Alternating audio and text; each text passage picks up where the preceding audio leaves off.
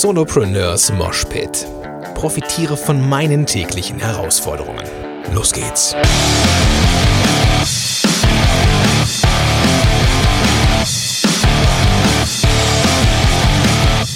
Ein wunderschönen guten Tag. Mein Name ist Gordon Schönwelder und super, dass du am Start bist bei Solopreneurs Moshpit oder Podcast-Helden.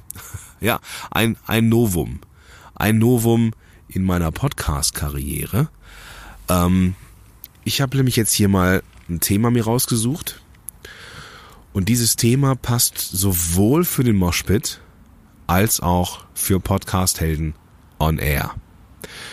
Und ähm, ich weiß nicht, ob, du das, ob dir das aufgefallen ist, aber ich neige im Moment dazu, äh, mobil aufzunehmen, weil mir die besten Ideen im Moment unterwegs kommen. Und ich bin viel unterwegs. Und heute habe ich mir eine ziemlich abgedrehte Location ausgesucht hier. Und zwar bin ich hier zwischen zwei, ähm, zwischen zwei Neubauten quasi. Also ich bin auf dem Weg zum, zum Rewe, noch ein bisschen was für einen gemütlichen Abend kaufen.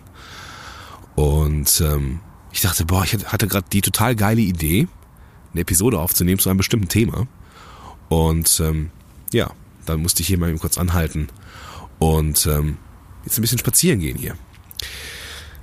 Es ist eine Episode für den Moshpit und eine Episode für Podcast Helden on Air und ich kam auf die Idee, weil ich gestern, ich weiß nicht genau, ich, ich hoffe mal, dass es, also äh, auf jeden Fall in der letzten, in der 115. Episode von äh, Solopreneurs Moshpit meine Zuhörer ohne Outro rausgelassen habe aus der Episode. Ich habe ein, ein Ende gewählt, wie ich es noch nie gewählt habe. Ein komplett offenes Ende. Und ähm, ich habe auf jede, jede Art von Call to Action verzichtet. Abgesehen davon, dass ich vielleicht äh, innerhalb der Episode aufgefordert habe, über etwas nachzudenken.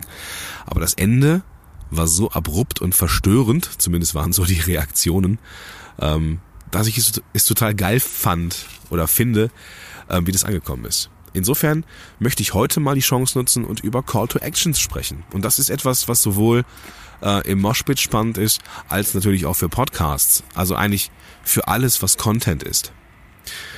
Und lass uns mal anfangen. Also, ein, ein ähm, warum sind Call to Actions überhaupt wichtig? Call to Actions sind wichtig, damit du deinen Zuhörern, Lesern oder Zuschauern etwas aufgibst. Deine Leute sind am Ende von der Episode oder des Blogartikels oder halt des Videos ähm, ziemlich informiert, sind, haben ziemlich viel Input bekommen und wissen am Ende gar nicht genau, was sie machen sollen. Und deswegen sollst du ihnen sagen, was sie machen sollen. Entweder, weil du möchtest, dass sie ihr Leben verändern oder weil sie etwas sich irgendwo beitragen sollen für dich bei irgendeinem Opt-in-Feld oder keine Ahnung was.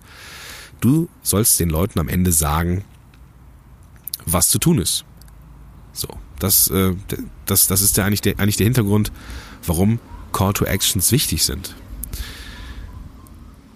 Was wären so typische Call to Actions? Also zum Beispiel wäre so etwas ähm, wie trag dich jetzt hier ein für das und das oder abonniere mich hier oder fülle das und das aus oder ähm, bei, bei Podcastern ganz typisch hier, äh, abonniere mich auf iTunes, äh, gib mir eine 5-Sterne-Bewertung. Das sind so typische Call to Actions. Und die, die den Zweck haben, dem Zuschauer, den Leser oder den Zuhörer zu einer Handlung zu bewegen. Und ich möchte dir in dieser Episode zeigen, wie du das machen kannst. Und dafür habe ich dir zwei Tipps äh, mitgebracht. Naja, eigentlich sind es drei, aber die greifen so ein bisschen ineinander. Ähm, drei Tipps, drei Sachen, die wichtig sind für gute Call to Actions. Nummer eins ist, nimm nicht zu viele Call to Actions auf einmal. Also es gibt ja immer diese Episoden, auch also gerade aus der Podcast-Szene, da sagt dann der Podcast am Ende, okay, hier, äh, abonniere mich auf Snapchat, folge mir auf Instagram, ähm, abonniere den Newsletter, ähm, dann gib mir noch fünf Sterne, bewerte das und teile das noch mit deinen Freunden. So, und in der Regel ist es so, dass dann der Zuhörer so überfrachtet ist von den Möglichkeiten, dass er vermutlich gar nichts macht. Und das ist auch wissenschaftlich belegt. Es gibt das sogenannte, ich, ich glaube, es ist so äh, bezeichnet worden als das Marmeladenglas äh, Beispiel, das Marmeladen, die Marmeladenglasstudie. Ich habe es nicht mehr so ganz auf dem Schirm, wie das genau heißt. Ich werde es auf jeden Fall in den Show Notes verlinken. Und ähm, das war so, dass ähm, man getestet hat, wie das Kaufverhalten von ähm, Leuten in einem Supermarkt ist, die Joghurt kaufen. Und zwar gab es da zwei äh, Szenarien. Ein, eine, ein Szenario war, es gab nur wenig Auswahl. Es gab drei, vier Basissorten. Und es gab ein zweites Szenario, wo es ganz viel Auswahl gab. Und dann hat man geguckt, okay, wie viel ist denn reell verkauft worden von den Joghurts? Was kannst du dir denken? Oder was, was stellst du dir vor?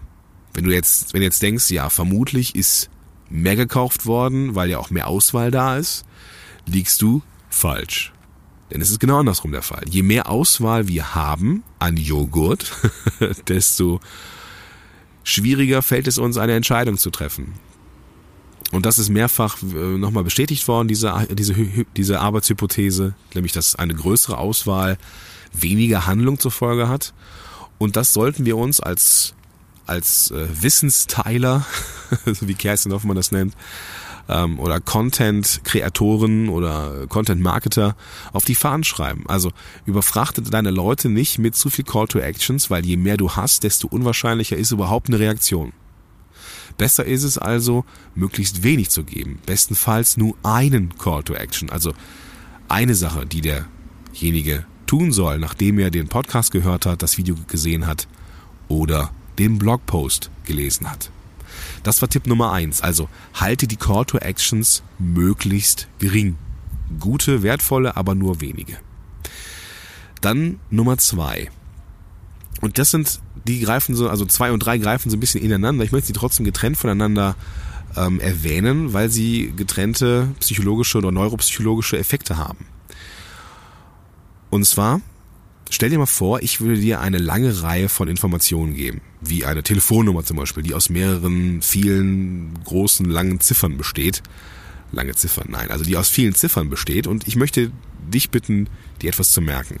Und jetzt wollen wir das Ganze mal testen. 3, 2, 7, 8, 4, 3, 1, 5, 6, 7. Okay. Was kannst du dir merken? Oder was kannst du wiederholen?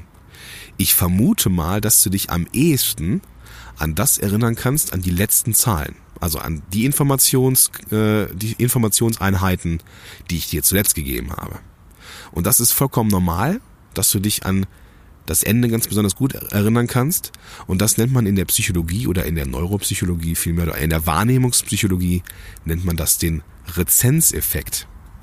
Nämlich das bezeichnet als das bezeichnet den Effekt, dass wir Dinge, die wir äh, in einer Informationsreihe als letztes wahrgenommen haben, am ehesten uns merken können. Ist also quasi im Arbeitsspeicher ganz oben und können wir am besten abrufen. Der sogenannte Rezenzeffekt. Deswegen wichtige Sachen, Call to Actions, immer am Ende und nicht überlagern lassen von anderen Informationen machen nämlich auch viele Podcasts und ich mache das auch manchmal. Da bin ich ganz ehrlich, dass ich sage, hey, und jetzt mach das und das. Und dann fällt mir ein, ach und übrigens habe ich noch das und das erlebt und habe ich äh, das habe ich auch noch irgendwie gemacht und das machen wir beim, beim, beim nächsten Mal. Und das sind alles Informationseinheiten, die nochmal oben drauf kommen.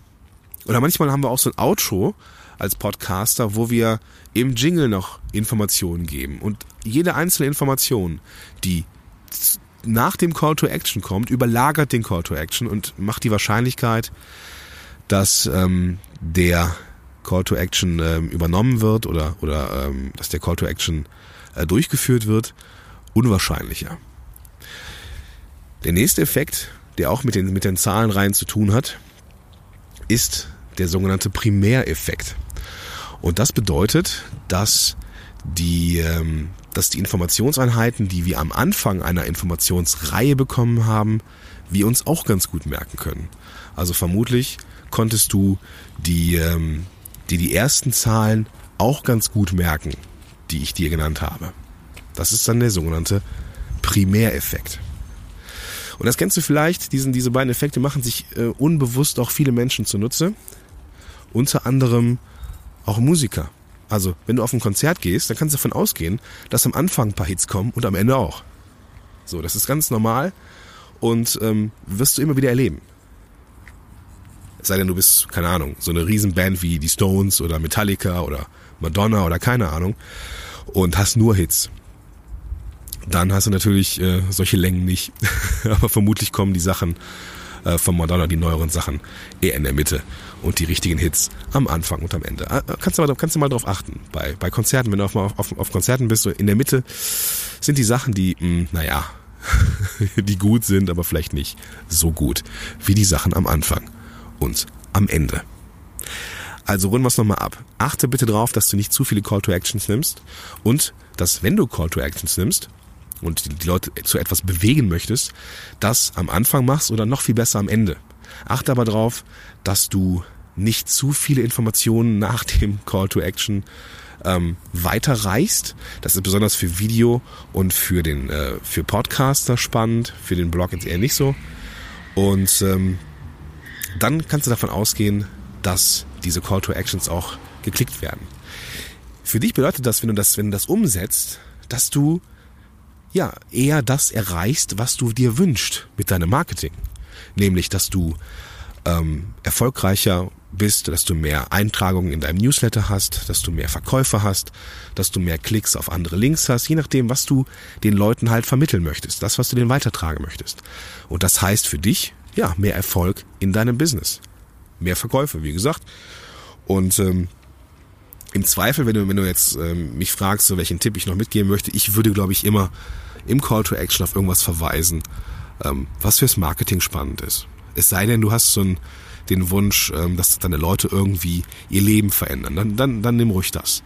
Und das sorgt am Ende dafür, dass du ja erfolgreicher bist, wie, wie schon gesagt, entweder wirklich finanziell oder dass die Leute zu dir ein ganz besonders gutes Gefühl haben, weil sie ja irgendwie durch gute Call to Actions zu guten Handlungen äh, bewegt werden, die ihnen was bringen. Und dadurch ja, bist du in einem völlig anderen Licht, als wenn du scheiß Call to Actions machst. So, dann wirst du vielleicht sogar beliebig sein.